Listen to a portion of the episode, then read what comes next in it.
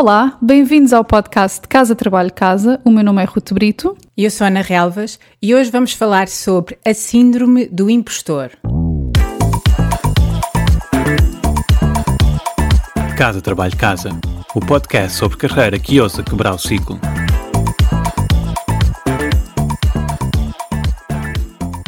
Antes de começarmos a falar sobre a Síndrome do Impostor, precisamos de partilhar convosco que estamos aqui as duas a lutar com um, uma ignorância, porque até agora dizíamos o síndrome, achámos que era uma palavra masculina, mas já, nos, já percebemos que é feminina, mas de vez em quando ainda caímos no condicionamento de dizer o síndrome, mas pronto, vamos, vamos estar focadas neste, nesta, nesta nova dimensão que a palavra síndrome acabou de tomar para nós. O que é que é o a síndrome do, do impostor? É um, é um estado mental, é uma crença que muita gente tem, isso é uma das coisas que nós queremos salientar hoje, uma, uma dúvida nas próprias capacidades. Achar que é uma fraude e estar sempre com medo que vai ser descoberto. E, e, isto tem várias vertentes, e uma delas é, apesar das pessoas terem resultados, não serem capazes de interiorizar o sucesso. E pode levar a vários problemas. Os mais, os mais óbvios são a procrastinação ou então o excesso de preparação e muito trabalho para garantir que o resultado é extraordinário e que não vamos ser descobertos como uma fraude. E, e, e, vou repetir outra vez e vamos dizer isto várias vezes: é normal, isto é uma coisa que acontece com muita gente, mas como ninguém quer ser descoberto, não percebemos que os outros sentem o mesmo, por isso é que muitas vezes não se fala nisso. Nós vamos falar sobre a síndrome do impostor em três dimensões e uma delas tem que ver que quando isto acontece porque nós temos consciência daquilo que não sabemos. E está, podemos falar do efeito Dunning-Kruger, que relaciona a autoconfiança para fazer uma coisa versus a competência. E há aquelas pessoas que são altamente autoconfiantes porque não têm a competência nem sabem aquilo que requer fazer uma coisa, portanto, é quem, quem, quem não sabe, não sabe o que não sabe. E depois há aqueles que sabem, mas como têm noção do que é preciso e do, da dimensão do problema ou do conhecimento, reconhecem aquilo que, que lhes falta. Uma das, uma das do, dos perfis que costumo encaixar aqui, e eu falo por mim e por muitos colegas, e eu sei que temos muitos ouvintes nesta categoria, são os alunos de doutoramento que chegam àquele ponto de defesa da tese e têm muitas dúvidas de tudo aquilo que fizeram. Até há pessoas que dizem assim, pá, enganei-os bem. Porque têm noção de tudo aquilo que não sabem. Eu lembro-me quando fiz a defesa da minha tese, estar assim um bocadinho nervosa, e de um dos, dos arguentes dizer: Ana, nesta sala não há ninguém que saiba mais sobre isto do que tu.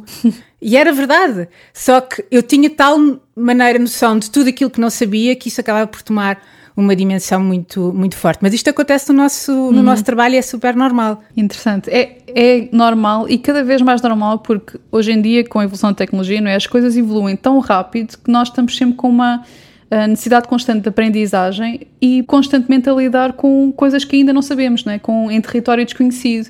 Isto aqui acaba por ativar uma parte do nosso cérebro, que, que, o que se chama do lizard brain, não é? A amígdala, que tem a ver com aquela parte mais instintiva, mais animal, mais primária, não é? Que identifica os, os vários perigos. E neste contexto, tudo o que é incerto e desconhecido vai realmente ser instintivamente uh, reconhecido como perigoso, não é? Então nós temos tendência mais também a retrair-nos e sentir o tal medo ou insegurança. Há um livro muito bom que fala disto, não é só sobre isto, mas fala disto, que é o War of Art do Steven Pressfield, que eu recomendo e vamos deixar nas show notes.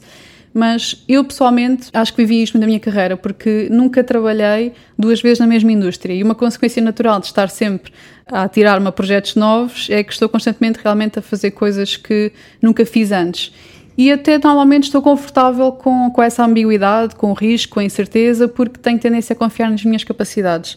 Eu sempre pensei muito como naquela frase famosa de Richard Branson, de, de se alguém te oferece uma oportunidade espetacular e que não te sentes capaz de fazer ou achas que não é capaz de fazer, aceita e depois aprende como fazer. Não é? Eu sempre pensei um bocadinho assim. Mas eu tenho que confessar que eu neste trabalho em que estou atualmente, durante o primeiro ano, eu senti-me realmente uma impostora praticamente todos os dias, durante um ano. Eu sentia mesmo completamente, como os ingleses dizem, in over my head. Mas é que eu achava mesmo que ia ser despedida, que lá está, o ser descoberto. Eu achava mesmo que ser despedida era uma possibilidade real. Uhum. E, no entanto, estava a entregar resultados.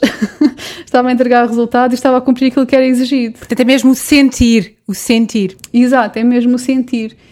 E é curioso que este, uh, isto tem uma maior incidência em mulheres.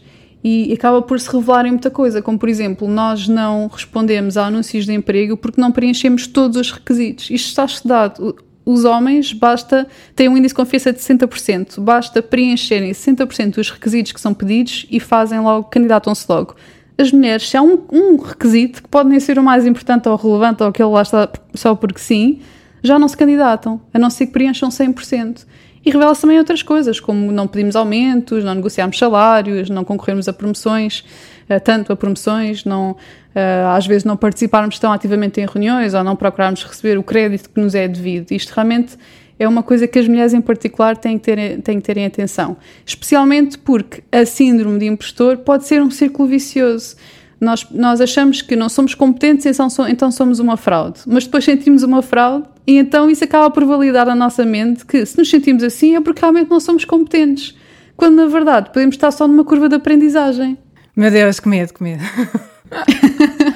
muito, muito cansativo. Esta questão das mulheres acho, acho, super interessante, eu não tinha essa, essa noção e, e acho que ter esta consciência, este, estes números que tu partilhaste, podem, podem ajudar muitas das nossas ouvintes a perceber, ok, eu se calhar posso, posso responder a este anúncio ou posso ter uma participação, uma participação diferente. Depois também há uh, o cenário em que, uh, que, tem que ver com, com o enviesamento das pessoas acharem que tiveram sucesso, que tiveram resultados, mas isso foi o resultado da sorte ou porque trabalharam muito, não é? Porque têm capacidade uh, ou conhecimento. E isto, se calhar, também, este enviesamento vem um bocadinho da ideia de nós olharmos para os outros e compararmos com os outros e muitas vezes não temos noção do esforço que os outros também investiram para atingir aquele resultado, não é? Aquela, aquele cartãozinho que às vezes aparece na internet, que é o sucesso, que uhum. é assim uhum. uma seta para o sucesso, aquilo que nós pensamos que é o sucesso e o que na realidade é, é um, uma, uma espiral, um labirinto até, até chegar lá. Nós só vemos o sucesso dos outros, não vemos o, o trabalho que os outros têm. Portanto, quando nós nos esforçamos para atingir um determinado resultado, achamos que afinal não somos assim tão bons, que somos uma fraude e que o resultado é realmente porque nós uh, trabalhamos demasiado. Como lidar com isto? Eu li há uns tempos uma, uma estratégia que é para lidar com a questão do excesso de preparação, que é preparar um bocadinho menos. Ou seja, testar um bocadinho, ok, será que isto que eu estou a fazer funciona com menos esforço e observar o resultado? Portanto, em vez de treinar 10 vezes uma apresentação, treina 5. Será que o resultado foi bom na mesma? E ir aferindo até onde é que precisa realmente de, de, de esforçar, de, de preparar. E outra coisa que se calhar nos pode ajudar a, a, desfazer este enviesamento é termos um mentor, é termos alguém que nos dê uhum. realmente feedback e que reforce, no fundo, uh, que reconheça as nossas capacidades, que veja de fora e que nos ajude a olhar para a situação com os óculos mais reais do que os óculos cinzentos que nós, que nós muitas vezes olhamos. Uhum. Mas isto é super normal, não é? Esta questão do mentor é, é, importante, particularmente porque é super normal, sim, e também porque há situações e profissões que acabam por ser um pouco mais propensas a isto. Por exemplo, à medida que sobe na carreira, uh, sente acho que há tendência a sentir-se mais. Aliás, eu, eu, li um artigo que dizia que 80% dos CEOs sentiam-se out of depth. Fora de pé. Exato, fora de pé. E aqui o mentor, lá está, como são posições em que, no, à medida que chegamos ao topo, não é? há menos pessoas no topo, então pode mesmo chegar a um, um sentimento de, de isolamento, é? ninguém percebe aquilo que eu estou a passar e aqui o mentor pode realmente vir a ajudar. Outra, outras profissões em que é muito comum é nas profissões criativas, em que nós temos que estar constantemente a, a, a, produzir algo, não é? E só somos tão bons quanto a última coisa que produzimos, como o último livro, quanto o último livro que lançámos, quanto o último filme, não é? E se lançamos um no meio que é um flop, de repente já podemos interiorizar que nós somos um flop e na realidade não somos, não é? E uma coisa acho que podemos fazer aqui para tentar contrariar isto é realmente celebrar pequenas vitórias e, e sucessos, mesmo que uh, uhum. um projeto que lancemos não tenha corrido tão bem como o anterior, pelo caminho certamente tivemos pequenas vitórias e, pequen e pequenos sucessos que, ao celebrar, acabamos por registar e interiorizar. E desmontar um bocadinho este enviesamento, não é? Porque é mesmo um enviesamento. Uh, e também é outra coisa, que é o, o terceiro ponto que, que, eu, que eu gostava de referir, que tem que ver com o facto de nós, como seres humanos na sociedade dos dias de hoje, estamos cada vez mais condicionados para eu não sou bom o suficiente. Uhum. Eu não sou bom profissional o suficiente, eu não sou bom pai o suficiente, eu não sou boa mãe o suficiente em todas as áreas da nossa vida. E, e, cada vez mais estamos inseridos num ambiente de comparação em que só vemos o melhor dos outros, não é? Os, os sucessos no LinkedIn, as fotografias de férias no Instagram. Portanto, nós, nós não estamos a ver a vida real das outras pessoas e estamos a comparar a nossa vida no dia a dia com um ideal de perfeição que na realidade não existe. E depois ainda há uma indústria que nos promete a felicidade quando formos melhores. Uhum. E por isso é preciso perceber que é muito normal haver Interessante. Dentro de nós este, esta parte, não é? Que é, é quase como se fosse uma parte de, dentro de nós, este, este crítico interno que acha sempre que não estamos a ser bons o suficiente e que somos uma, uma, uma fraude.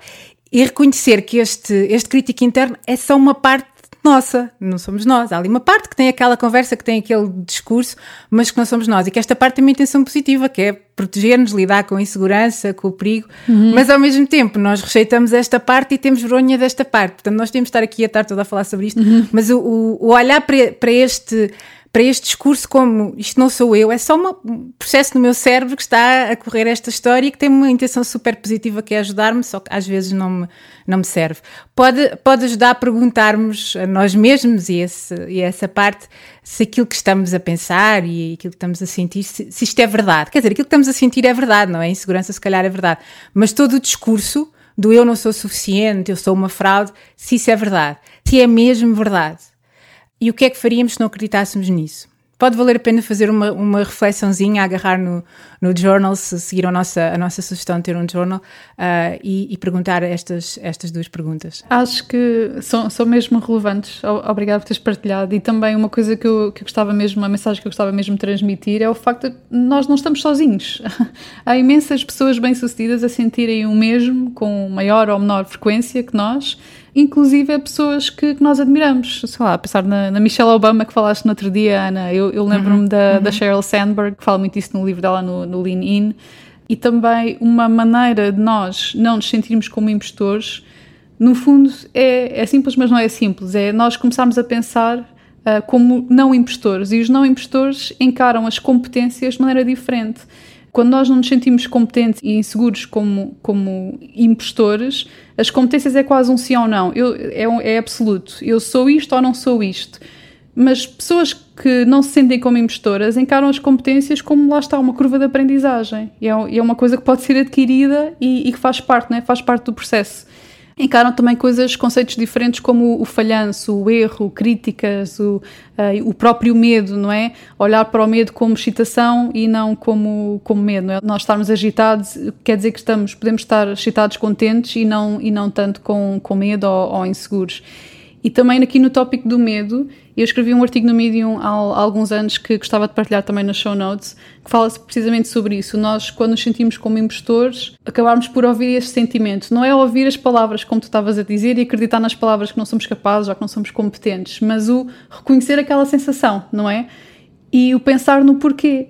Um, quando estamos em território desconhecido, isto é perfeitamente normal, é instintivo, como estávamos a dizer, mas às vezes é precisamente aqui que existe uma oportunidade de aprendizagem, não é? Existe um risco, mas depois também existe uma, uma recompensa, uh, se nós formos capazes de até inclusive seguir este, este sentimento. E um, uma coisa que eu costumo dizer muitas vezes e que para mim isso tem, se tem revelado verdade é que o potencial de um projeto às vezes é inversamente proporcional ao quão preparado nós nos sentimos para o fazer. Não é? Quão preparado somos, mas como, como preparado nos uhum. sentimos. Uhum.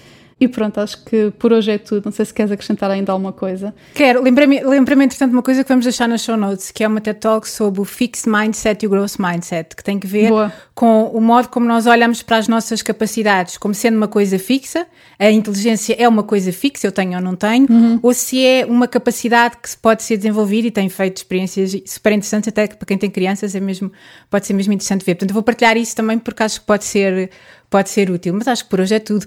A síndrome do impostor, acho que conseguimos uh, ser consistentes com a nossa, com o género da, da palavra. Obrigada por nos ouvirem e até ao próximo episódio.